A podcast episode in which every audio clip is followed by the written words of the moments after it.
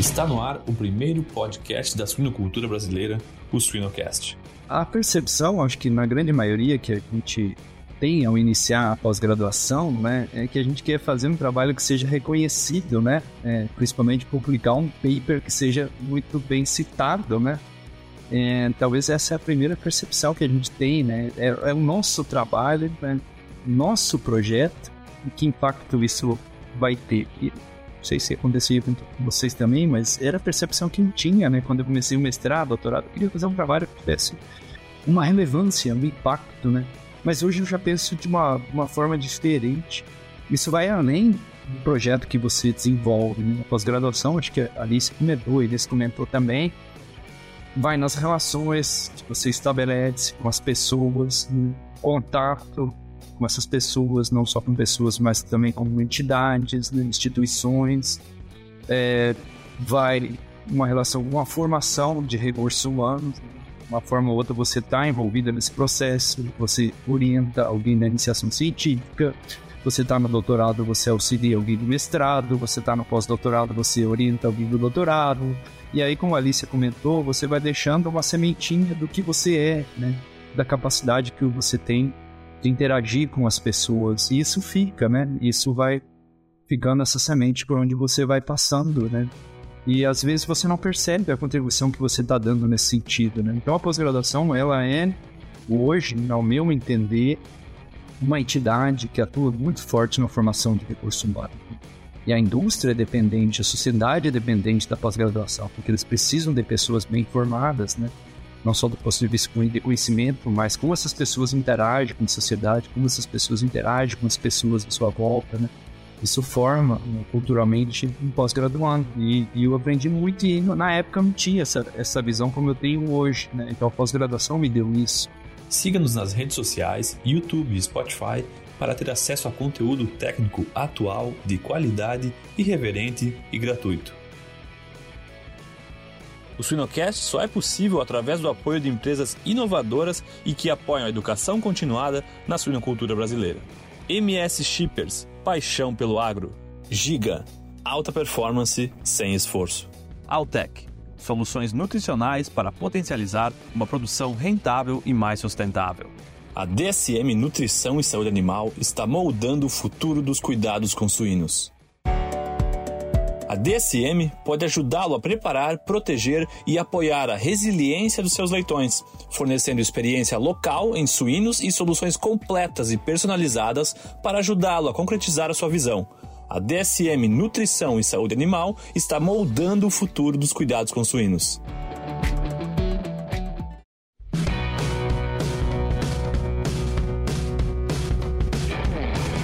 Olá, sejam todos muito bem-vindos a mais um episódio do SuenoCast. Eu sou Inês Andretta, é sempre muito bom estar aqui com vocês. E hoje a gente. Uh, hoje é, é, é, difícil essa gravação para mim, para me manter no foco, assim, porque provavelmente vai ser uma tietagem que eu vou fazer aqui uma entrevista. Mas hoje eu tenho a honra de receber duas pessoas fantásticas e a gente vai conversar sobre um assunto que está muito presente no nosso dia a dia, assim, que é a pós-graduação. E eu tenho a honra de chamar, a alegria, né, de chamar essas duas pessoas de, assim, são excelentes profissionais, mas são meus amigos também. Por isso, provavelmente vai ser tietagem, tá? Mas, é, enfim, vai ser muito bom essa conversa. A gente está recebendo aqui o professor Luciano Hauschild e a doutora Alicia Fraga. É, ambos são zootecnistas, são mestres, são doutores, ambos têm uma experiência uh, grande com pós-graduação no Brasil, fora do país também. Uh, o professor Luciano é professor, como eu disse, né, na Unesp Jabuticabal, e a Alicia é pesquisadora de pós-doc. Luciano Alicia, muito obrigada por terem aceito o convite, por estar aqui com a gente.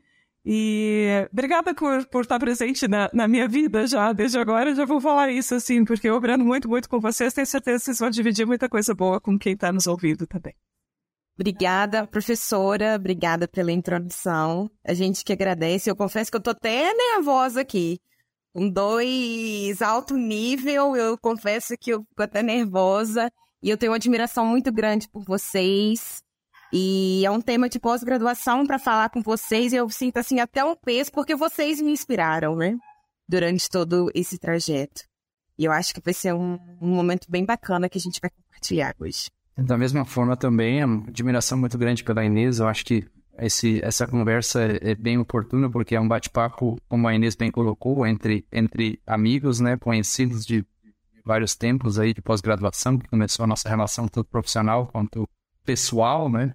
Então, o tema também, parabenizo pela escolha, né? Um tema extremamente interessante de ser discutido, conversado, debatido, né?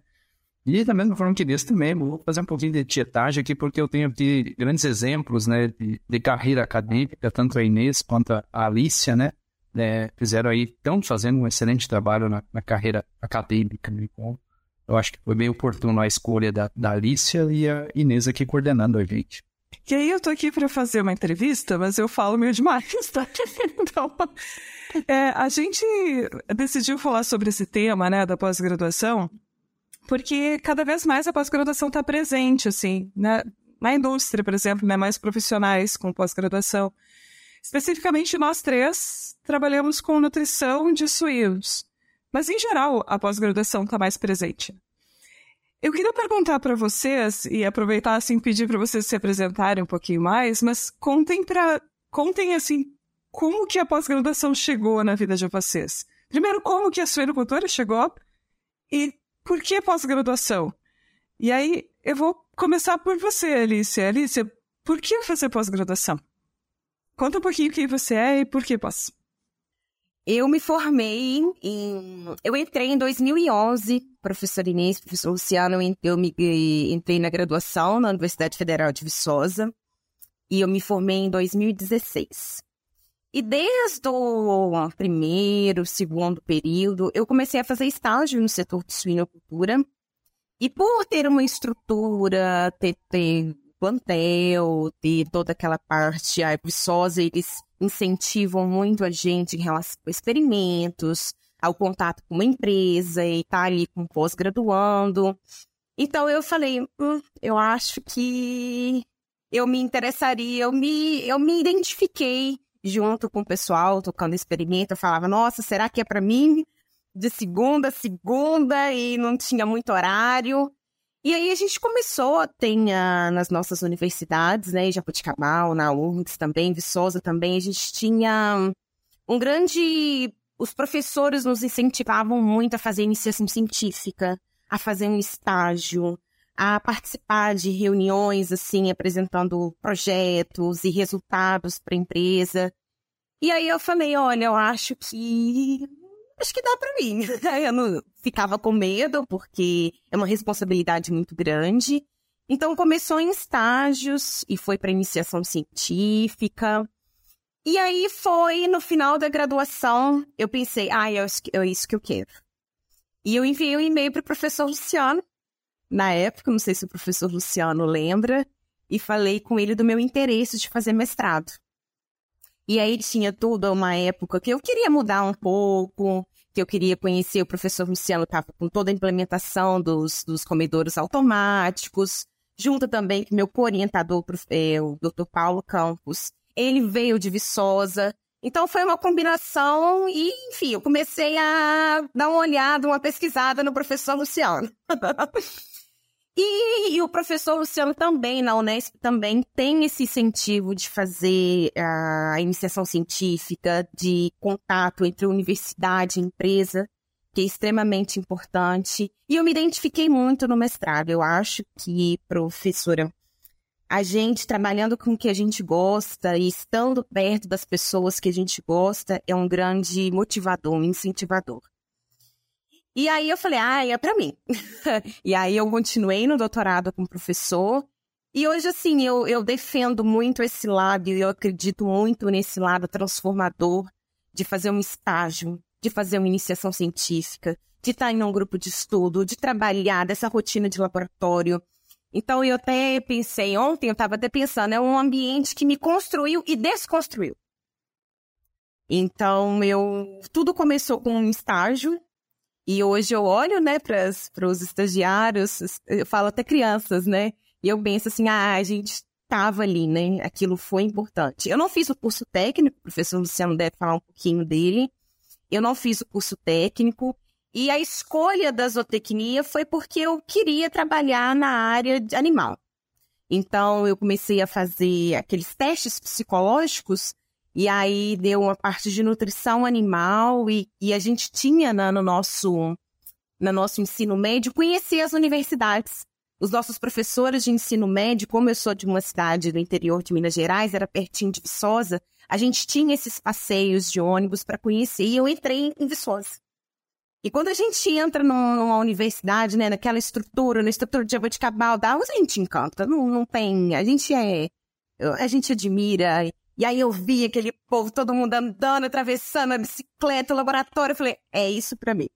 Então, acho que começou, teve todo esse processo, né, graduação, continuou no mestrado e doutorado, mas eu também tive esse incentivo na, no ensino médio, que no colégio que eu estudava tinha esse vínculo entre fazer entrevistas, né, aqueles testes psicológicos, mas também conhecer a un umas universidades. Ah, que legal. A importância de ter alguém que te, te dê o primeiro empurrãozinho, né, que te, te mostre um pouquinho o caminho. Legal, Alice, obrigada. Luciano, e pra ti, como é que foi? Legal, muito bom ouvir a história da Alice, né? Um tempo que a gente já trabalha juntos, mas é, nunca parou para conversar um pouquinho, né? Porque ela escolheu a pós-graduação e cada um tem uma história diferente. A Inês tem uma história, eu tenho uma história, né? E são todas histórias muito, muito bonitas, né? Porque todo mundo conseguiu alcançar o objetivo, né? Óbvio que ainda tem muita coisa para a gente fazer pela frente, né? A minha história, ela, de certa forma, ela é bem longa, né? Daria até para escreveu talvez um capítulo de um livro, mas eu não vou usar de todo o tempo aqui. mas é, eu sou técnico agrícola também, né? além de ser formado em zootecnia, sou técnico agrícola. E eu comecei o técnico agrícola no ensino médio, Instituto Federal de hoje Instituto Federal de São Vicente, na época da Escola Agrotécnica Federal de São Vicente do Sul. E, e finalizei muito novo o colégio agrícola. Finalizei com 17 anos e e não tinha muita perspectiva de, de ir para a universidade, mas por uma questão particular, financeira. Então eu entendia que eu precisava trabalhar após formar é, como colégio técnico agrícola. E saí trabalhar. E nesse período, até ingressar na universidade, foram cinco anos e em vários locais que eu passei para trabalhar como técnico agrícola. Trabalhei em prefeitura na parte de recursos humanos, né? Foram assim uma transição de vários locais. Em um desses locais que, que me atraiu muita atenção foi o estágio que eu realizei numa granja de suínos, no qual posteriormente eu fui contratado para trabalhar em outra granja em Itaqui, que é da Iagro, né? Uma granja muito grande. E, e lá eu fiquei no período, se não me engano, seis, sete meses na época. E adorei muito a atividade, aquilo me despertou. Eu, não, é essa, é essa atividade que eu quero né, para minha carreira, né? Seja em carreira profissional, acadêmica tinha nem ideia do que eu iria fazer em relação àquela área que eu, me despertou um grande interesse. Mas eu entendia que eu precisava me aperfeiçoar, eu precisava adquirir mais conhecimento para atuar dentro daquela área, né? É, para poder evoluir dentro de uma carreira fosse acadêmica ou até mesmo dentro da indústria. Então eu entendia que eu precisava voltar a estudar depois de cinco anos parar. Né? Então comecei a fazer curtinho para vestibular, comecei a me preparar para o vestibular, uma maratona, né? É, e aí eu entendia também que eu precisava ter um emprego que me desse uma condição melhor de, de, de estudar. Acabei passando um concurso para trabalhar com recurso humano numa prefeitura lá do Rio Grande do Sul.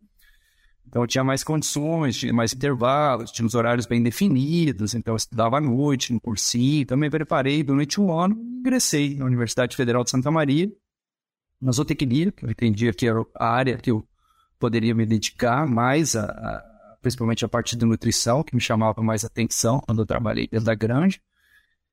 E aí passei no vestibular, é, já de início é, eu queria já trabalhar no setor de suinocultura, então procurei os responsáveis, professor responsáveis na época pelo setor, o professor Arley, né, depois na sequência o professor Gers, depois o professor Paulo Alberto lá. Então já de início eu fiz estágio, já consegui bolsa de iniciação científica, mas entendia também que a parte acadêmica era muito importante, mas a parte tecnológica, né, de ter um, uma interação com a indústria também era importante. Então, continuei ainda, mesmo que eu já tinha trabalhado em granjas, continuei ainda a fazer estágio em granjas nos períodos das férias, trabalhava em colaboração com uma granja próxima de Santa Maria, do N, é proprietário, tem uma grande estrutura em São Pedro, um grande muito legal. Então, continuei trabalhando e interagindo com a indústria, né? E, e ao mesmo tempo também realizando estágio, iniciação científica. Então, ali já foi se trilhando uma perspectiva de seguir na, na pós-graduação. Assim, foi uma opção por é, falta de opção de trabalhar na indústria. Foi uma opção porque eu, eu entendia que eu precisava adquirir mais conhecimento. Essa era a minha definição que eu tinha bem clara na cabeça na época, né? Não necessariamente eu iria seguir uma carreira acadêmica, mas eu entendia que eu tinha que adquirir conhecimento. Então, uh, antes de ingressar, até mesmo antes de ingressar no mestrado, eu tive uma experiência muito legal na antiga Sadia, que é a BRF, trabalhando como trainee durante o um período de nove meses. Né? Fui selecionado no programa. Então, ainda tive outra oportunidade de voltar para a indústria, né? conhecer um pouquinho mais do processo, principalmente de uma integradora grande, como é hoje a BRE, na época Sadia. Então, assim, me deu uma perspectiva legal também, esse estágio de trainee. Mas ainda voltei né, para fazer mestrado em Santa Maria, professor Paulo Alberto Lovato. E, e, já desde o mestrado, na época era um pouco mais difícil de sair para o exterior, mas eu entendia que era extremamente importante sair para o exterior, não só a questão da língua, mas para buscar outros conhecimentos fora do país, né? Uma tecnologia que não tivesse sendo utilizada aqui.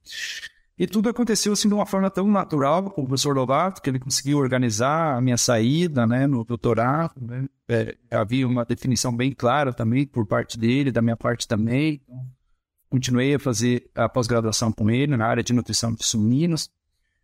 É, e finalizo o meu doutorado com essa experiência fora, internacional de dois anos do Canadá, com o Dr. Cândido Pomar, retorno ao país ao Brasil e, e, aí houve a possibilidade de fazer um pós-doutorado aqui em Jabuticabal, professor Anil, não na área de suíno, mas na área de, de aves, é, trabalhando na mesma área que eu estava trabalhando no doutorado, de modelo matemático, mas agora com aves. E, e, as coisas foram acontecendo de uma forma tão natural, não digo talvez seja coincidência, talvez o destino está tá traçado dessa forma, mas acho que a gente vai discutir um pouco sobre isso, né? O que leva a pessoa a escolher a pós-graduação, acho que não é não está muito, no meu caso especificamente, não estava muito relacionado a uma meta financeira, mas sim uma meta, como a Alicia bem colocou, de gostar do que faz, né? Buscar um objetivo, um propósito de vida, né? E esse era o meu propósito, sempre foi de buscar conhecimento. E aí deu a, a oportunidade aqui em Jabuticabal de passar no concurso para docente da Unesp de Jabuticabal. E ainda continuo, então, na busca do conhecimento, que eu acredito que é infinito, né? Por mais que a gente estude, por mais que a gente é, aprenda, a gente sempre vai estar buscando, buscando cada vez mais o conhecimento. E a oportunidade de trabalhar com jovens, então, que buscam, né, da mesma forma que a gente, né? Como no caso da Alice, que foi uma experiência muito legal trabalhar com ela.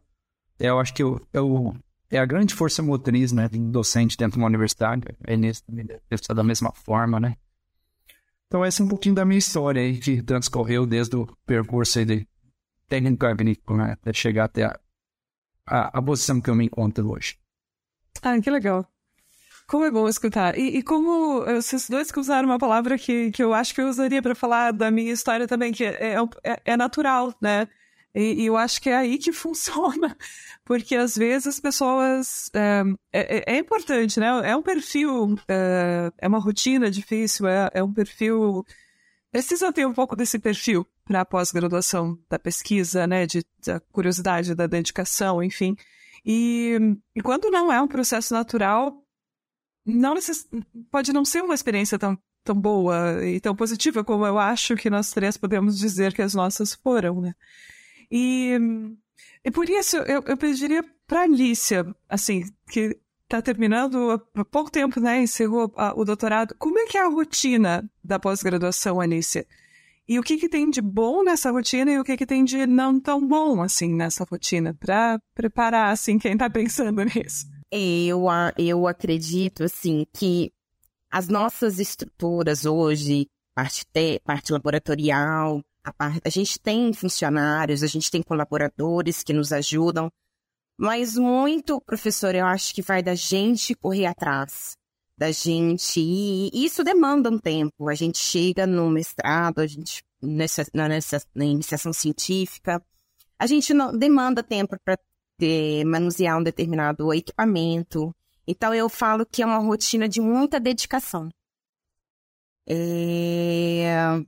Financeiramente, igual o professor Luciano falou, a gente fica um pouco, né, talvez. A gente se questiona muito, a gente se pergunta se toda essa dedicação, que às vezes é de segunda a segunda, isso vai compensar de uma certa forma, mas um ponto que me motivou nessa toda nessa nossa rotina foram as pessoas que eu conheci, os lugares que eu passei, e as experiências que eu tive, eu também tive, né, um tempo no mestrado, um tempo doutorado no exterior. E a gente pensa assim, no nosso país, a nossa rotina é um pouco mais eu, te, eu tive a impressão que nós somos um pouco mais cobrados, assim, não cobrados, mas a gente precisa um pouco mais de uma certa dedicação. Normalmente, nós, na pós-graduação, né, em termos de. vai muito do orientador e tudo, mas nós não temos umas férias determinadas, né? Nós não temos, enfim, não temos no exterior que eu pude perceber, tinha um décimo terceiro. Então, no nosso caso, é uma rotina que não, não permite a gente no, no nosso sistema de pós-graduação, independentemente da universidade. Então, eu acho que o nosso sistema, pelo tanto assim de dedicação, que ele possui falhas.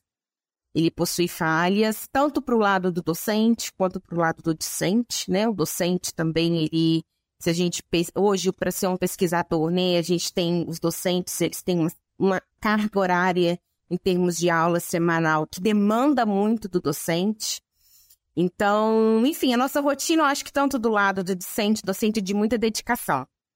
E financeiramente a gente se questiona um pouco, mas pelas pessoas que eu conheci, pelos lugares que eu passei, pela experiência que eu tive, eu falo assim, hoje eu posso olhar para trás e falar, valeu a pena. E talvez assim, hoje eu penso assim comigo, eu faria tudo de novo. Se eu pudesse voltar atrás, eu faria tudo que eu fiz de novo e sem qualquer isso engrandece a gente em termo profissional, mas pessoal. A pós-graduação no nosso país, a nível assim, brasileiro, ela modula. Eu acho que ela modula o nosso caráter, ela modula a nossa, a nossa personalidade. Então, nós, ah, a gente fala muito do sistema brasileiro, que é falho, diversos pontos, mas ele tem esse fator pessoal que é muito grande aqui, que é o que eu percebi, que eu percebi pelo menos, bastante diferença no exterior, né, no lugar que eu fiquei. Mas, enfim, em termos de motivação, eu diria as pessoas que eu, que eu conheci. E, e, e, e, me, e me encontrar. Encontrar numa linha de pesquisa, me encontrar em termos do que eu, eu já entrei, assim, falando, meu projeto de mestrado. Eu pude construir o meu projeto de mestrado junto com o meu orientador. Então, não foi algo que foi pré-determinado para mim, não, você vai fazer isso. Então, eu tive toda essa bagagem de sentar com meu, meu orientador, professor Luciano, professor Paulo, o que, que você quer? Isso está de acordo com o que você sempre, não sei, com o que você veio estudando na graduação? Então, essa conversa com o orientador, sem ser algo predeterminado, e pude mostrar para ele, ah, eu estudei isso, eu gostaria disso na graduação, me identifiquei com essa disciplina. Então, eu tive essa abertura com o meu orientador, isso também foi um fator motivador. É, esse fator pessoas, ele é importantíssimo, né? Alice e Luciano também é. Eu, é, eu e o Luciano compartilhamos os orientadores, né? E, e quão importante é você olhar para aquela pessoa, se sentir inspirado para aquela pessoa e, e, porque como a Alice comentou, financeiramente não é não é por não é por dinheiro que você está ali é, você pode esperar uma remuneração talvez melhor depois, enfim, você pode jogar para o futuro essa tentativa, mas naquele momento você tem um recurso para sobrevivência, assim, né? Então, essa, essa coisa do, do, de olhar para alguém que está do teu lado, de sentir que você está crescendo e, e, e, se enxergar um pouco, né, na pessoa que está ali te acompanhando, te orientando, é muito importante, né? Eu, eu, eu, particularmente, acho que eu tive muita sorte, assim, porque eu vejo e ouço de outras pessoas relatos muito negativos nesse sentido. E acho que para quem está dentro da empresa, que tem um gestor ruim, entre aspas, né, ou que não tem essa, essa química aí com o gestor, deve se identificar da mesma maneira, mas na pós-graduação isso é muito forte, porque tem um dia, é todo dia, é, todo, é, é, é, é um quase casamento ali, né. E eu, eu, eu, tive muita sorte com os orientadores que tive, com os supervisores também, Luciano. E, eu acho que isso é uma, é uma das coisas que talvez, quando alguém me pergunta assim, sobre a pós-graduação, é uma das coisas que eu sempre comento, assim, né? De, da importância de escolher a pessoa certa, assim, a linha, né? Entender a equipe e tal, mas a pessoa ali, o teu orientador, de ser uma pessoa que você se identifique, né? Que te ajude. E o outro lado é complicado também, né, Luciano? É, essa questão financeira que a Alicia comentou, algumas pessoas já devem ter te perguntado também, quanto que você ganha por orientado que tem? Já não te perguntaram isso, Luciano? Eu disse, não, nada. A gente ganha uma motivação maior, né, pra, pra trabalhar mais, né, que é quem acaba nos puxando bastante, né, como eu comentei antes, a força motriz da gente são os orientados, né. E é óbvio que a gente espera que eles tenham conhecimento bem melhor do que a gente, né? A gente não pode esperar que eles se limitem a um determinado conhecimento, que eles busquem cada vez mais. E talvez essa é a nossa grande classificação. Não é uma gratificação financeira, mas é uma gratificação bem legal, né? De ter pessoas que te puxem a trabalhar cada vez mais, a estudar cada vez mais, a aprender cada vez mais. Né? E eu entendo dessa forma, né? O que nos limita o número hoje é a CAPES, que na verdade é um número muito alto, né? Você pensar 12 orientados, que é o máximo que você pode ter, é bastante, né? Mas é, é legal, é, é, bom, é bom demais. É, o ambiente de pessoas jovens, de pessoas é, com gana de crescer, né? Isso, isso é muito bacana. E muda, eu acho que sim, professora Inês, e, e, e muda o decorrer dos anos, né? Eu acho que uma aula que você vai ministrar hoje, talvez não seja que você vocês vão ministrar daqui a 10 anos, né? Eu acho que essa essa inovação e tudo, o perfil de um, de um orientado que vocês talvez estão agora, não será talvez o mesmo perfil daqui a 15 anos.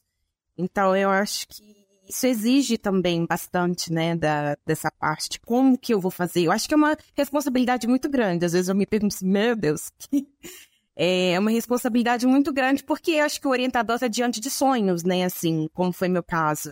Eu estava diante de um sonho ali que era construir, que era. Então, é, é uma via de mão dupla, né? Mas eu acho que uma responsabilidade, um compromisso muito grande. Às vezes eu me pergunto assim, ah, será que eu vou dar conta? Mas é muita. É, deve ser muito gratificante também. Eu achei interessante o comentário da, da, da Inês, tanto da Inês quanto da Alicia, né? De, eh, principalmente da Inês, de você procurar a pessoa que te inspire, né? E essa inspiração não é somente do ponto de vista profissional, né? Uma inspiração também como ela é como pessoa, né? É como ela busca o equilíbrio da vida profissional dela, a vida particular dela, né? É, é que a gente, na, na, na condição que a gente se encontra, né? De quantidade de atividades, às vezes, certas vezes a gente não para para pensar o que, que o nosso orientado está fazendo fora da universidade, né? Acaba enxergando ele muitas vezes dentro da universidade, da percepção que a, a, a pós-graduação às vezes nos tira um pouco da vida particular, né? Mas isso é uma, eu acho que é um, ao meu entendimento, é uma característica do orientador, né? Ele tem que saber que tem que ter esse equilíbrio de vida pessoal com vida profissional, né? Óbvio que o período é curto, você pensa um mestrado dois anos, né? quanto mais você se dedicar, mais você vai adquirir, né? né tem essa, na maioria do, do, dos discentes, eles pensam dessa forma, eles se dedicam de forma integral porque o período é curto, aquele momento, o doutorado já é um pouquinho mais extenso, né? Mas tem muitas coisas que na vida passam talvez você não consiga mais recuperar, né? Então tem que ter essa, esse pensamento. Eu também, da mesma forma que a Inês, fiz também, né?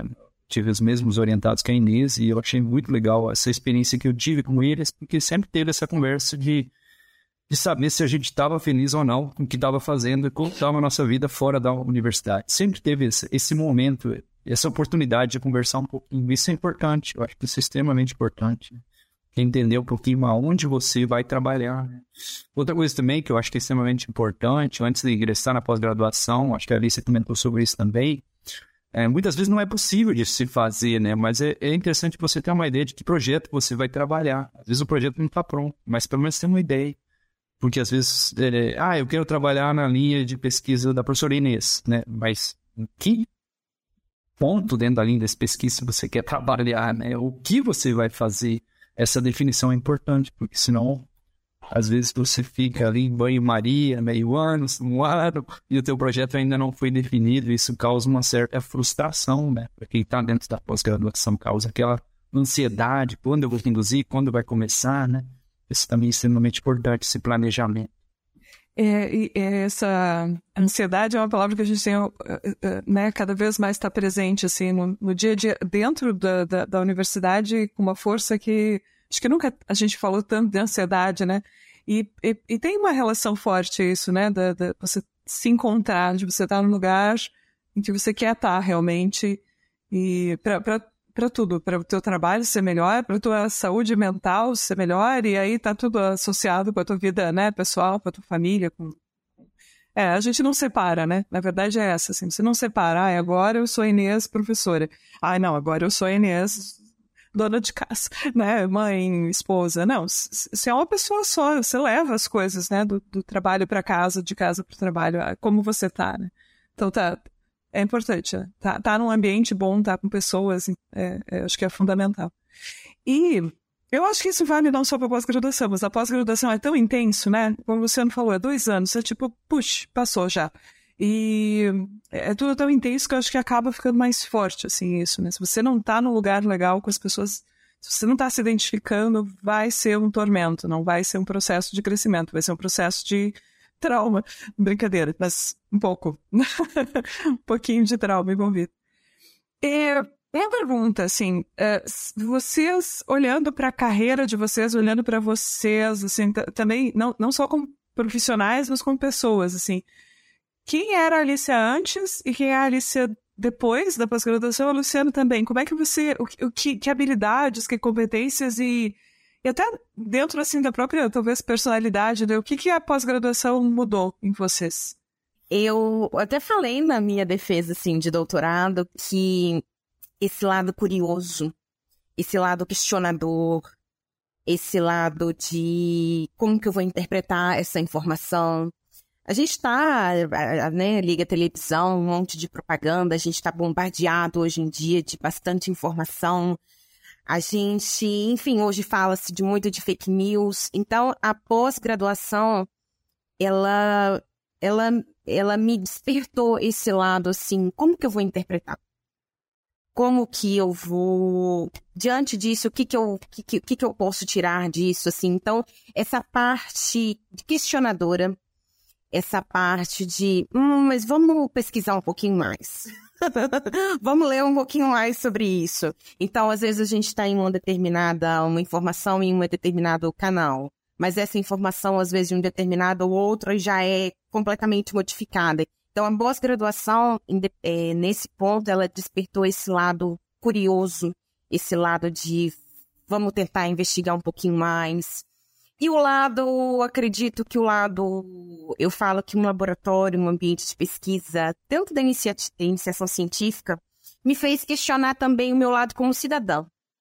Então, foi ver os colegas, uh, enfim, a gente indo na fila do RU, a gente, né, muitos colegas serviam no RU para ter o almoço, para conseguir almoçar. E me fez também esse lado cidadão, o lado de que poxa, a pessoa realmente quer aquilo, né?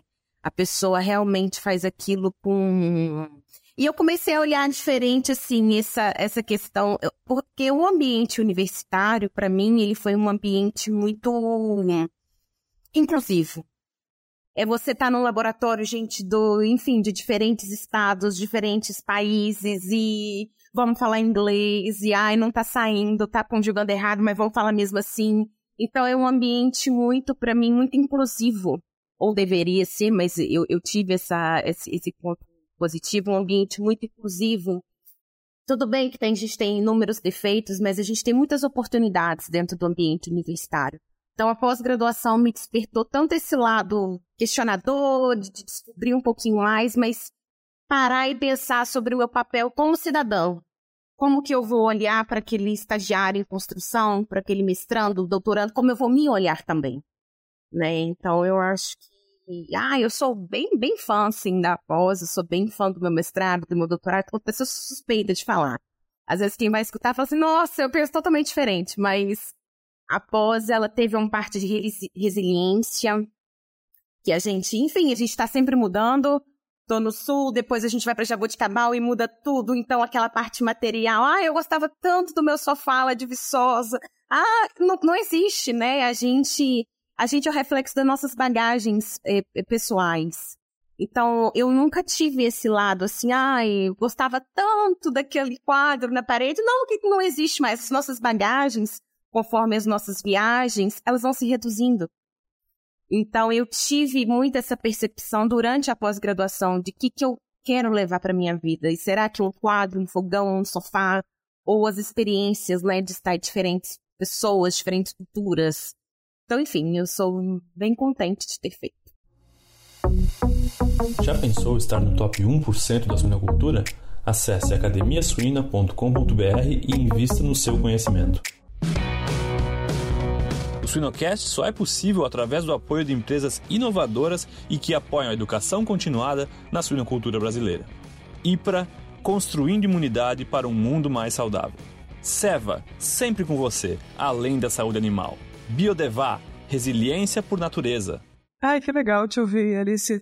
E, e sabe que eu lembrei de uma coisa nessa de fazer mudanças, né? Muitas mudanças e da, da, dos amigos que a gente vai, das amizades que a gente vai criando e deix, deixando, entre aspas, assim, ao redor do mundo, né? Você tem um amigo que está na China, você tem, né, o, o, a, o, pessoal da França, no teu caso, Alicia, né, os, os, e, e, você vai deixando esses, esses, essas, essas pessoas, assim, é, é, é, muito legal isso, né? Você vai pegando delas algo e vai se construindo e vai deixando um pouquinho de você, assim, por ao redor do mundo. Isso é legal. Luciano, como é que faz para ti a experiência? É uma pergunta bem, bem interessante, Inês. É, o que mudou da vida da gente após a, a pós-graduação, né? E o, o, que continua mudando, né? Bom, a, a percepção, acho que na grande maioria que a gente tem ao iniciar a pós-graduação, né, é que a gente quer fazer um trabalho que seja reconhecido, né, é, principalmente publicar um paper que seja muito bem citado, né. É, talvez essa é a primeira percepção que a gente tem, né, é, é o nosso trabalho, né, nosso projeto, e que impacto isso vai ter. E, não sei se acontecia com vocês também, mas era a percepção que eu tinha, né, quando eu comecei o mestrado, doutorado, eu queria fazer um trabalho que tivesse uma relevância, um impacto, né, mas hoje eu já penso de uma, uma forma diferente. Isso vai além do projeto que você desenvolve. Né? A pós-graduação, acho que a Alice comentou, e Inês comentou também, vai nas relações que você estabelece com as pessoas, né? contato com essas pessoas, não só com pessoas, mas também com entidades, né? instituições. É, vai uma relação, uma formação de recursos humanos, né? uma forma ou outra você está envolvida nesse processo, você orienta alguém na iniciação científica, você está no doutorado, você auxilia alguém do mestrado, você está no pós-doutorado, você orienta alguém do doutorado, e aí, como a Alicia comentou, você vai deixando uma sementinha do que você é, né? da capacidade que você tem de interagir com as pessoas, e isso fica, né? Isso vai ficando essa semente por onde você vai passando, né? E às vezes você não percebe a contribuição que você está dando nesse sentido. Né? Então a pós-graduação ela é, hoje, ao meu entender, uma entidade que atua muito forte na formação de recursos humanos. E a indústria é dependente, a sociedade é dependente da pós-graduação, porque eles precisam de pessoas bem formadas, né? não só do ponto de vista de conhecimento, mas como essas pessoas interagem com a sociedade, como essas pessoas interagem com as pessoas à sua volta, né? isso forma né, culturalmente um pós-graduando. E, e, eu aprendi muito e na época não tinha essa, essa visão como eu tenho hoje. Né? Então a pós-graduação me deu isso. Outra característica que a pós-graduação, acho que a Inês bem colocou, que é muito difícil de trabalhar dentro da pós-graduação, é a ansiedade, a incerteza do que vai vir pela frente, né? Isso é o nosso grande desafio hoje, né? E aí, como superar isso? Eu passei por isso no mestrado, passei por isso no doutorado, passei por isso no pós-doutorado, né? Teve um post da Alicia hoje, eu achei muito legal. As pessoas, quando você vai trabalhar, né? Isso ainda gera uma maior ansiedade dentro da nossa cabeça, né? isso é um grande desafio e eu aprendi muito com isso durante a pós-graduação, aprendo muito hoje, porque também né, esse processo continua. Quando eu te seleciono o orientado também, a gente fica meio certeza, será que vai dar certo? Será que vai correr tudo bem? Será que essa pessoa vai conseguir se colocar no mercado? Ah, óbvio que aí já não depende mais da gente, depende da pessoa, mas isso ainda tá dentro da gente, né? E ali, eh, ainda eu, eu acho que eu aprendi bastante na pós-graduação, ainda estou aprendendo bastante com isso, né? E eu acho que isso pode ser contornado pela certeza do que você está fazendo, que você gosta do que está fazendo. É isso que vai né, sobressair todas essas incertezas, todas essas ansiedades que nos cercam durante a pós-graduação. É sempre ter a cabeça que você está fazendo o que você gosta. E aí, óbvio, né? Que precisa ter um planejamento de fazer o que você está fazendo, né? É, é muita coisa para fazer, são muitas atividades para trabalhar mas a gente tem que estabelecer prioridades. O que é mais importante na nossa vida, né? Dentro da pós-graduação. É, obviamente, gerar conhecimento através de publicação de artigos, formar recursos humanos. Qual impacto isso pode ter na sociedade? Como é que eu posso atuar nessas três áreas? Quais são minhas prioridades dentro dessas três áreas para que eu possa fazer uma diferença, não para a sociedade, mas principalmente para mim mesmo, que aquilo me faça me sentir bem. Né? Então, isso, de forma geral, foi o que eu aprendi na pós-graduação e o que eu estou aprendendo ainda hoje como docente dentro de uma universidade. É, o, o, legal de ser orientador, né, Luciano, é que a gente teve a experiência né, como aluno e depois cresceu né, nessa experiência e depois cada experiência que você vai tendo com cada aluno, você vai crescendo um pouquinho também, né? Você vai percebendo, né, essa coisa da, das diferentes... Da, não sei se personalidade é a, é a palavra correta, mas cada pessoa com a sua paixão, cada pessoa com a sua gestão de tempo, cada pessoa. E seria uma coisa que o curso, uh, cursos técnicos, eu diria assim, como zootecnia, veterinária, agronomia, eles te preparam muito bem para a parte técnica da coisa, mas lidar com gente vai muito além do que aquilo que a graduação te coloca, né? Nas disciplinas, enfim. E a pós-graduação, acho que ela ajuda muito nisso. Assim. Acho que vocês colocaram isso muito bem. De crescimento eu, eu, eu, eu me refiro assim a, a gente crescer enxergando as outras pessoas, gerenciando ali, fazendo parte da equipe. E, e, e puxando um pouco né, para dentro da, da suinocultura e para as nossas áreas, assim, especialmente no nosso caso aqui, nutrição de suínos, como essas habilidades são importantes né, dentro da indústria. Eu acho que a gente é muito afortunado assim, em fazer parte. A suinocultura tem uma característica de valorizar, eu, eu acredito, né, de valorizar isso. Cada vez mais a gente vê vagas que estão, tá ali, um critério, né, para é, aquela vaga ter mestrado, doutorado. Então, eu, eu me refiro a é, fazer mestrado, doutorado não exclusivamente como uma, ah, vai ser docente. Não, você pode ser um nutricionista, você pode ser o sanitarista, você pode ser, né, você vai ter uma função de gerência dentro da empresa. Uh, você não está limitado a seguir, entre aspas, só professor, né? E, e essas habilidades são as que vocês mencionaram, né? Ser crítico, desconfiar no sentido assim da curiosidade, de como é que foi coletado esse dado, é fundamental, né, no dia a dia de uma empresa. É, vocês podem colocar a opinião de vocês, mas eu, eu, eu Inês, acredito muito nisso. Poxa, o cara é nutricionista, chega lá para ele o dado de um, de um estudo, né? Aumentou lá, melhorou o ganho de peso. Ah, mas em que situação? Em que condição foi tomado o dado? Qual foi o teste estatístico que foi aplicado? Qual era o N? Né? A gente fica, sei lá, não sei se é curioso, é uma boa palavra que a Alice colocou, mas acho que desconfiado até pode ser uma palavra, né? A gente fica questionador, assim, né? Isso. E para mim foi a pós-graduação que fez isso, certeza. É, esse é um ponto bem legal, né, Inês? É, como a gente pensa hoje na dentro da pós-graduação em formar nossos recursos humanos nesse sentido que você está colocando, né? A gente tem tanta parte de conceitos, de teorias, né, de ideias que a gente forma e tenta auxiliar. Na verdade, a gente um, é, talvez a palavra certa aqui, a gente está às vezes a percepção da pós-graduação é que você vai entrar na pós-graduação e, e, e, e, vai receber aula e aula e, vai aprender tudo dentro da pós-graduação, né? Eu acho um pouco diferente disso, né? Você vai lá porque você está buscando essa opção de vida, né? E é você que vai ter que ser a pessoa que vai ter que correr atrás dessa informação, desse conhecimento, né? Então a gente está mais aqui como um estimulador, auxiliando nesse processo, né? E aí durante esse processo a pessoa vai criando esse senso crítico, você bem colocou.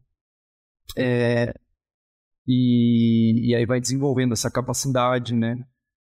E, e, obviamente que você vai ganhando todas essas ferramentas para desenvolver essa capacidade, né? Tanto do ponto de vista de conceito como metodologias, né? Experimental, análise estatística, né? E assim eu vejo hoje dentro da, das empresas, né? Que eu acho que a Inês bem colocou, é, Acho que está mudando um pouco isso já, mudou bastante, mas na época que eu iniciei na pós-graduação, né, a pós-graduação estava muito voltada para seguir uma carreira acadêmica. Essa é a percepção que a maioria das pessoas tinha. Hoje é um pouco diferente, porque as empresas, é, é óbvio, se você pegar uma pessoa que se forma na graduação e já sai trabalhando, do ponto de vista técnico, tecnológico, é, é óbvio que ela vai ter um conhecimento maior do que a gente, como atuar hoje dentro da indústria, né? Isso é, é nítido, né? Mas do ponto de vista de conhecimento teórico, metodologias de pesquisa, né? pós-graduação nos dá esse suporte. E o conhecimento técnico não é fácil, mas eu acredito que o mais difícil é o conhecimento científico, conhecimento teórico de ser adquirido, né, de ser molado na cabeça da gente, conhecimento crítico também, né, que é na pós-graduação que a gente desenvolve isso, né, e, e eu vejo hoje que as indústrias, elas veem com bons olhos essa formação do pós-graduando para atuar no mercado, né, que o conhecimento técnico eles entendem que eles podem aprender em curto espaço de tempo, não sei quanto seria esse espaço de tempo, né, mas um espaço de tempo mais mais curto do que o espaço de tempo para adquirir todos esse, esse, esses pontos que a gente está discutindo aqui, né? E, e, essa, essa interação com a indústria, a, a, a, assim, concordo com tudo que tu disse, Luciano, eu só colocaria mais uma questão que, que a gente ganha muito também uh, com essas pessoas que estão na indústria e vêm para pós-graduação. É, já tem experiência da indústria, já tem, né, a, a, enfim, conhecimento técnico, enfim, e, e traz isso para pós-graduação. Acaba, não sei, acho que quanto mais funcionar junto, né, academia e indústria, eu sou fã dessa, dessa disso, assim, tem gente que não gosta tanto, mas eu acho que as duas ganham, assim, de uma maneira muito forte. As pessoas dos dois lados ganham também. Né? O, o, tanto o aluno que está dentro da. termina a graduação, está indo para o mestrado sem ter o conhecimento lá da indústria, do setor produtivo, recebendo essa pessoa que já tem esse conhecimento, quanto a pessoa que, que pega algo da universidade e leva para dentro da, da indústria também. Esse ponto é legal, né, Inês? É, é um cuidado que a gente tem que ter dentro da pós-graduação, é, porque você se forma, você ganha um título de doutor, né? E aí você vai trabalhar no campo, né? É como você vai trabalhar, às vezes, a alimentação do ego, né? Que tem que ter um cuidado muito grande, né? Porque você é doutor, você vai ter um conhecimento maior que um técnico que está no campo, na verdade. Na verdade, esse tipo de interação que é extremamente importante. É como você vai interagir com o técnico, né? A ponto de que você vai ter que aprender com ele, talvez aprender muito mais do que ensinar no momento inicial, né? E essa percepção a gente tem que formar né, e auxiliar as pessoas a entender que isso é extremamente importante, porque vai se deparar com muitas dificuldades no campo que ainda ele não vivenciou dentro da academia. E ele vai ter que saber como absorver toda essa informação e como interagir dentro de uma equipe, né? né, para poder colaborar né, dentro dessa equipe de uma forma geral. E eu acho que quando a gente faz um projeto, uma pesquisa que tem aplicabilidade, né, que tem uma empresa envolvida, que fala, poxa, isso pode ser, é, tem, tem um cunho, assim, aplicável na situação que eu tô, eu acho que fica mais, mais instigante, talvez, mais... Tem um, tem um cunho científico, mas também tem esse lado de aplicabilidade, tem esse lado tecnológico, tem esse lado inovador. Então, essa associação entre as duas é extremamente importante. É o estímulo a mais, né, Alicia? A gente tá ali porque gosta, tá ali porque é fã daquele assunto, tá, né? Mas além disso, você sabe, você comentou bem, né? O papel de cidadão, assim, de. Acho que tem um pouco disso também. Olha, a minha pesquisa vai fazer a vida desse, do produtor por melhor, ou vai fazer aquele suíno ter uma vida, né, de alguma forma melhor também. Isso é bacana. Você vê, óbvio que nem, nem toda pesquisa ela, ela é aplicável assim de maneira direta, né? Existem pesquisas básicas extremamente importantes, mas a nossa, em geral, tem essa característica, né, de estar mais próxima ali. Como é bom ver isso. É, isso instiga a gente a analisar, reanalisar os dados, apresentar dados para a empresa e vem uma ideia e sai de um outro projeto e vai para o outro. Então, enfim, a gente também tem muito o que aprender. O professor Luciano falou muito do título de doutor, do ego, mas a pós ensina isso pra gente, a, a questão, voltando né, na, na, no tópico anterior, a humildade, né, a, a capacidade de falar, poxa, eu existem pessoas também, eu, a gente não é melhor, a gente não vai saber tudo, o título de doutor não confere a gente conhecimento, existe uma diferença de inteligência e sabedoria. Então, a pós também tem esse lado, trabalha esse lado, gente. Bom, na minha experiência. Eu, eu, diria até que na minha eu saí achando que eu sabia menos. Porque quanto mais você começa a ler, estudar e conversar com as pessoas, eu digo, meu Deus do céu, mas eu tinha tanta certeza disso ontem. Por quê? Agora eu não sei mais nada. É, se questionar, né? Muito bom. E por que, que vocês acham? A gente está falando de experiências super positivas. Eu acho que nós três tivemos experiências, assim, claro, nem todo dia é lindo, mas experiências boas, né? Tem gente que entra numa pós e não dá certo. E tem uma experiência ruim. A gente vê alunos sofrendo, eu diria, até ali naquele processo. É, por que que para algumas pessoas... Por que algumas pessoas se sobressaem, são destaque, publicam, são felizes até, é uma forma também de medir né, o sucesso na, né, desse processo da pós, e algumas pessoas não. Algumas pessoas é um processo negativo. Essa é uma pergunta, na verdade, acontece, né? Não tem como a gente fechar os olhos para isso, né? Acontece. Tem pessoas que têm mais facilidade, tem pessoas que é, têm sucesso, né? O que, que seria também o sucesso para cada um, né? O que, que é a definição do sucesso para cada pessoa, né? Às vezes também tem uma, uma percepção que a gente, como orientador, vê, né? Dentro de determinado grupo, pessoas com melhores habilidades, pessoas que estão se sobressaindo melhor que outras, né? Mas também, às vezes, quando a gente para para falar com as pessoas que não não estão se sobressaindo tanto, às vezes a definição de sucesso para ela é diferente da outra pessoa. Ela está feliz, né? Tem uma pessoa que pode estar tá feliz, quer publicar e não quer parar de publicar, e tem uma pessoa que está feliz em publicar um artigo e já alcançou sucesso dentro do que o objetivo que ela definiu. Então é entender mais um pouquinho das ambições, dos objetivos e do propósito de cada um. E obviamente que acontece, né?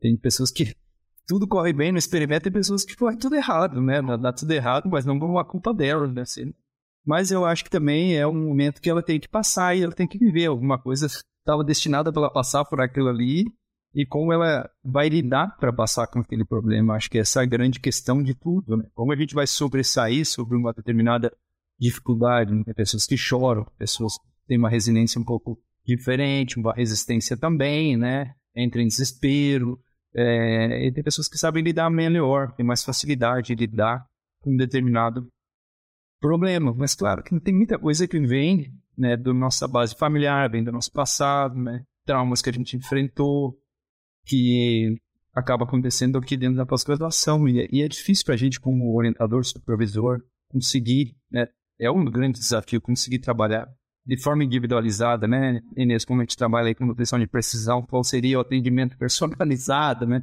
Para cada pessoa, né? Mas é, a gente tem que tentar entender um pouquinho, né? Se colocar à disposição das pessoas para entender, primeiramente, entender qual é o objetivo e propósito dela. E quando ela passa por uma dificuldade, né? Como a gente pode auxiliar, mas é obviamente que está dentro da pessoa, é ela que vai ter que passar por isso, né? Mas como a gente pode auxiliar. Mas a gente vê, vê tudo isso que a Inês está colocando, essa diversidade de pessoas é, dentro de uma instituição né, como a nossa, por exemplo, e as dificuldades que a gente pode enfrentar para trabalhar com esse processo. Né? É, é. Nem, nem, nem todo mundo tem a mesma experiência, né? É, eu gostei do exemplo da nutrição de precisão. Acho que vale. É, e é real time também, né? Tem dias e dias. Tem momentos que a gente tá ali animado, consegue ajudar. Inclusive, tem dias que a gente mesmo como orientador tá mais perto de desistir do que... E, e, e isso é difícil também, né? É, essa gestão, assim, do, do, do grupo e de como você tá ali, você tem que tentar ajudar a pessoa e às vezes você tá, sei lá, precisando de ajuda, né? Enfim, é, lidar com suína é mais fácil é, a parte técnica é bem mais fácil do que todo esse processo. Inclusive, eu sempre brinco, né, Luciano, como ninguém nos ensinou a ser professor, ou ninguém nos ensinou a ser orientador. Eu, eu passei no concurso, é, é, eu lembro de ter feito um exercício assim, tipo, tá bom, quem foram os professores que mais me inspiraram, como é que era a aula deles, quem eram os, né, como os meus orientadores, eu sempre uma boa relação com eles, o que, que eles faziam para que fosse dessa forma. Mas você vai no exemplo, né? Você não tem uma aula lá de como é que dá aula, né? Você... A gente tem a formação de zootecnista, não de, de professor, de orientador. E, e esses desafios dentro do teu dia a dia, às vezes, tomam mais tempo do que os desafios, sei lá, técnicos, né? Esses que a gente, que a graduação tem lá, disciplinas te ajudando a solucionar. Tem a questão, acho, professora, do perfil da pessoa, né? Tem pessoa que, ai, às vezes, ah, não publicou o artigo do mestrado, tá, no, do, do doutorado. Mas não é o perfil dela e ela fez um trabalho importante, ela fez um trabalho relevante, ela construiu, mas não é o perfil. E a gente tem que respeitar, eu acho, né? Que, enfim, claro que nós somos hoje, né, docentes, estudantes, a gente é, a gente é muito avaliado pelos nossos indicadores científicos, né? Publicações e tudo, mas o que, o que é produtividade, né? Será que produtividade é isso? Ou produtividade é a capacidade de conciliar a nossa vida de dentro de casa, a nossa vida familiar, o nosso trabalho. Então, a gente é muito avaliado pelo aqueles números, né? Então.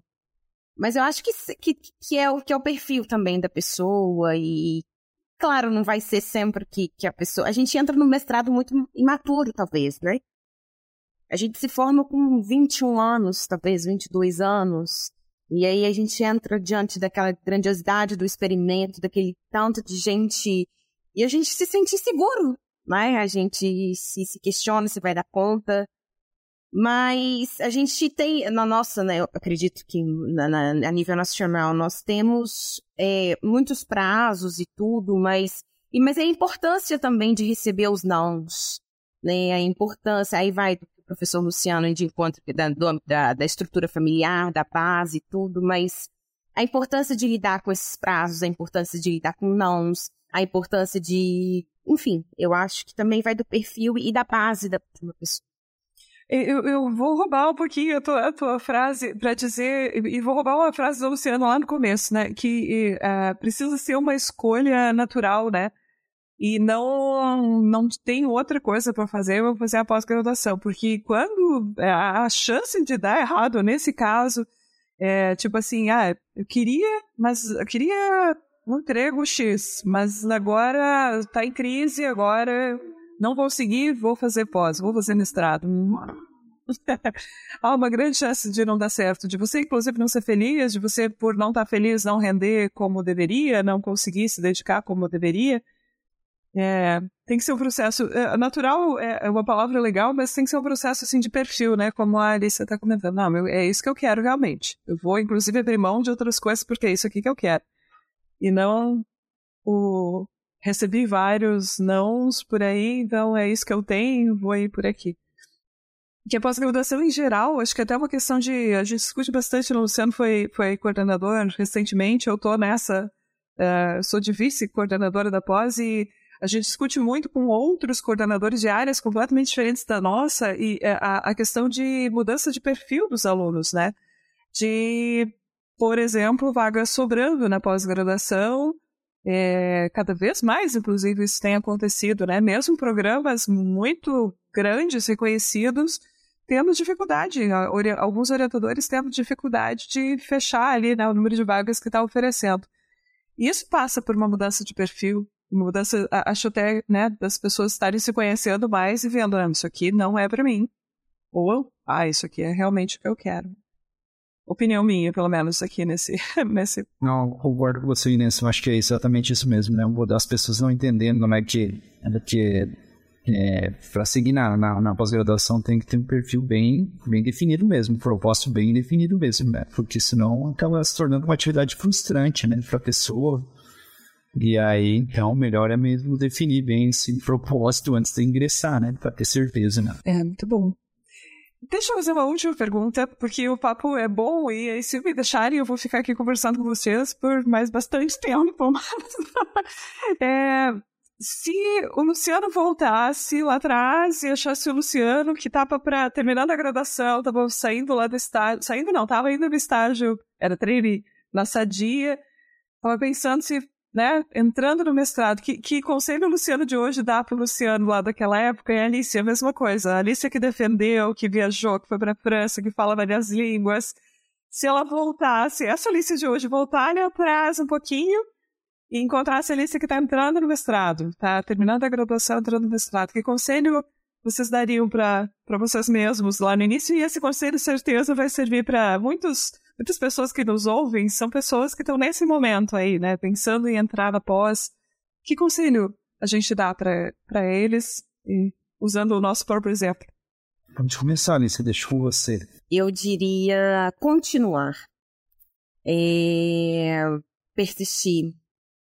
E que uma Alice, às vezes, entrando na graduação com 17 anos, cheia de incertezas, cheia de dúvidas, é, vai, vai valer a pena, vai mudar, não em termos pensando só em profissionais, mas essa Alice, ela vai ser modificada, ela vai ser mudada, essa Alice, ela vai começar a pensar de algumas questões, assim, que a gente é, é a gente é em termos de nossa criação, você vai começar a pensar quando você voltar no ambiente familiar, assim, no almoço, você vai começar a se questionar um pouquinho mais. Às vezes sentir um pontinho fora ali, um patinho feio, mas que é para continuar.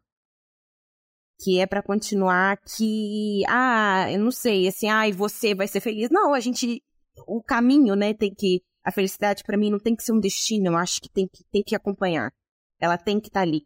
Então não é que a gente vai ser feliz, a gente vai se encontrar. Não, é, é o processo, né? É, eu acho que a, a, a, a, graduação tem toda aquela questão de os amigos, entrar com 80 pessoas, estar ali e faz parte. Né? É, vocês não, a gente não vai ser feliz na, na formatura. A gente não vai ser feliz num diploma de mestrado. A gente não vai ser feliz com uma tese de doutorado impressa. A gente já está construindo isso. A gente já é feliz durante o percurso. Então eu diria continuar que também não ter a felicidade, não ter essa como um destino. Tem que ter como uma aliada, uma amiga. Assim. Ai, que bonito. Olha a responsabilidade de Luciano falar depois. As palavras foram muito bem colocadas, Alice. Achei muito interessante. E eu penso da mesma forma que você, Alice. É, eu também, se eu me encontrasse no passado, que diria não muda nada não. Continua. Até porque na época, eu, eu, como eu coloquei antes, eu tive assim, essa possibilidade, tanto quando eu finalizei a graduação, quando eu finalizei o mestrado também, tive possibilidade de trabalhar na, na indústria. No doutorado até não aconteceu isso. Então, para mim, estava bem definido qual era o meu caminho a seguir, né? Que era seguir na pós-graduação. Então, na época, óbvio que, que deu certa dificuldade para tomar a decisão, mas foi tomada e estou muito feliz com a decisão que eu tomei hoje. Então, eu diria para mim mesmo, siga nesse caminho, mas talvez acho que a palavra que a Alice comentou aqui, que eu diria para mim mesmo, aproveite cada momento, né? Aproveite cada processo durante a, su, a sua jornada, a sua carreira, porque todos os momentos são difíceis, não são bons não só os momentos difíceis, né? É, os momentos bons, mas também os momentos difíceis, eles têm que ser digeridos, eles têm que ser entendidos, né? Não visto como algo ruim dentro do processo que você está passando, é algo que você precisa passar, você precisa se adaptar, você precisa aceitar aquele processo, né? Porque é, é eu acho que quando a gente aceita as coisas, o processo se torna mais fácil de ser seguido, né? Talvez a grande dificuldade de a gente é aceitar o que está acontecendo com a gente. Então é essa mensagem que eu também deixaria, deixaria né? Viva cada momento, viva cada processo. E, é, né? não deixe que, principalmente isso que a gente discutiu bastante aqui, que a ansiedade tome conta de você, as incertezas durante, porque tudo vai vai se encaminhar na melhor forma possível, uma vez que você definiu que é seu caminho, que é isso que você gosta, né? E eu gostei também do comentário da Alice que a felicidade é uma, a busca pela felicidade é um processo um pouco complexo de ser entendido. Eu acho que a felicidade é cada momento que a gente está vivendo, né? Mesmo momentos bons, mesmo momentos ruins, é, a gente tem que aceitar, a gente tem que se entender com a gente mesmo, que aí a gente vai se sentir bem no que está fazendo, não só do ponto de vista profissional, mas também pessoal. Era essa mensagem que eu deixaria para mim mesmo. Ah, que legal. Ah, e, e, gente, eu tô uma pessoa de muita sorte, assim, por ter vocês na minha vida. Olha, que eu vou, vou tão emotivo agora no final. Mas é, eu tenho uma mensagem que eu deixaria pro Luciano que estava entrando na pós-graduação, pelo menos, que é de não esquecer as pessoas que ele estava inspirando naquela, naquele momento, assim, porque eu lembro, Luciano, de, de, de olhar para ti, olhar para tua carreira, assim, olhar a forma como você lidava com as coisas e, e dizer, poxa, mas é isso aqui que eu quero para minha vida, sabe? E, Alice, eu tenho certeza que você está fazendo a mesma coisa por alguém, sabe? Que tem alguém olhando para ti, para a forma como tu está conduzindo, para as conquistas que tu está tendo, assim, e, e se inspirando, né, nisso. E eu, enfim, eu acho que às vezes a gente até meio que esquece disso, assim, né? Especialmente nos dias que a gente tá mais fraco, que a gente tá mais cansado, né? Você esquece, assim, olha, tem alguém olhando para ti e imaginando que é, que é, é, nesse ponto que eu quero chegar, é nesse, né, de carreira, de, de vida, de tudo, né? Então, é, acho que isso é uma mensagem importante também. É, é com certeza, Luciano, para você, iniciando o mestrado, eu, eu deixaria essa mensagem, assim, porque eu era essa pessoa que olhava para ti, assim, eu sempre é, brinco, não, mas eu sempre repito isso. O, o Lovato, que era o nosso orientador, quando ele queria elogiar alguma coisa que eu tinha feito, ele dizia, olha, tá parecendo até o trabalho do Luciano. Disse, olha, gente, tá chegando a Luciano. Então, é isso, né? Vai dar certo, tá dando certo já, o processo, como a Alicia falou, já é um processo, né, de, de você se encontrar no, no caminho, mas lembrar, as pessoas estão se inspirando, né, em vocês, em várias das pessoas que estão nos ouvindo aqui, inclusive. Essa palavra inspiração pro stream eu pego um pouquinho. Eu escrevi isso nos agradecimentos porque talvez eu tenha tido sorte ou eu, talvez eu tenha conseguido o que eu realmente almejei, que era ser formado por pessoas assim inspiradoras. Então, enfim, é, né, claro, como você falou, professor Luciano, aqui de mim, é, a gente tem também como exemplo de mãe, de mulher, de pesquisadora, de professora. Isso encanta, é encantador. Então, o professor Luciano também, que sempre compartilha com a gente todo esse lado pessoal. Então, isso são fatores que a gente olha para você e fala assim, eu quero chegar no livro daquele cara ali. então, é, e o professor Luciano sempre falou assim pra gente, que é orientado dele, vocês têm que ser melhores. Né? O professor Luciano nunca teve qualquer tipo de competição, pelo contrário, ele sempre instigou a gente a buscar e dar o melhor da gente. Então, enfim, se é para ter alguém inspirador, eu acho que eu tô entre eles. Obrigado aí pelas palavras aí, né? O objetivo era para discutir a pós-graduação, não era para centralizar em mim, não, aqui no. Mas eu fico muito feliz aí. Da mesma forma, eu falo da mesma forma. Da mesma forma, eu tenho muita inspiração em vocês também, e assim, uma coisa que eu admiro muito uh, não ter vergonha de ter coragem de, de colocar a cara para bater, né? Se, se expor. Acho que é uma mensagem muito importante também na pós-graduação. A gente às vezes tem diferentes níveis de graduação, tem mestre, tem doutor, tem pós-doutor, e a gente às vezes se sente um pouco isso acontece naturalmente inferior, né? Isso eu acho que não pode, não pode existir no ambiente acadêmico de forma alguma, né? Todo mundo tem que se sentir ali corajoso para falar, por pior que seja besteira, né? Porque aqui é o momento para a gente errar, né? Então a gente está aqui para errar. Então acho que essa é a grande característica da universidade, da instituição, da pós-graduação. Tem esse momento aqui, lá fora já é um pouco mais difícil, né? O ego pode custar muito caro, né? principalmente na indústria. Né? Então, aqui, aqui dentro a gente tem essa oportunidade de, de, de testar, de realizar experimentos para ver se vai dar certo, se não vai naquela hipótese. E isso vale também para as opiniões e para tudo de forma geral. Né? Obrigado. Ah, muito legal, gente. Muito legal. Obrigada mesmo. E é, Alice, Alicia falou uma coisa no início lá, que é transformador, né? A educação é transformadora. E acho que a gente viveu isso, a gente tentou compartilhar um pouquinho disso aqui também. É. Muito obrigada, gente. e obrigada também para quem nos, nos acompanhou nessa conversa. Espero que a gente tenha deixado uma mensagem, né? Tenho certeza que Luciana e Alicia deixaram essa mensagem, né? Mas espero que a gente tenha deixado um estímulo, né? De, de olhar para a pós-graduação como uma oportunidade legal e, e de principalmente identificar se é, se é um caminho que vai te fazer feliz, né? Vou roubar as palavras da Alicia que eu achei bonitas. Muito obrigada, então, a todos que nos, nos acompanharam. Até aqui e até a próxima. Um abraço.